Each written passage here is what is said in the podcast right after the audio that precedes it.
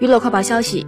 呼叫四九二一讲述了警察父子一门两忠魂的感人故事。据了解，该剧将于二零二一年十二月三十号和三十一号在北京二七剧场首演，于二零二二年一月十号第二个中国人民警察节之际，在北京保利剧院公演。此外，每场演出还将拿出一百一十张礼宾票赠予首都公安干警家属。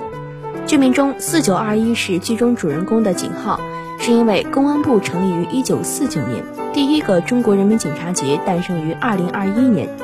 剧组在深入北京市公安局反恐怖与特警总队进行实地采风时了解到，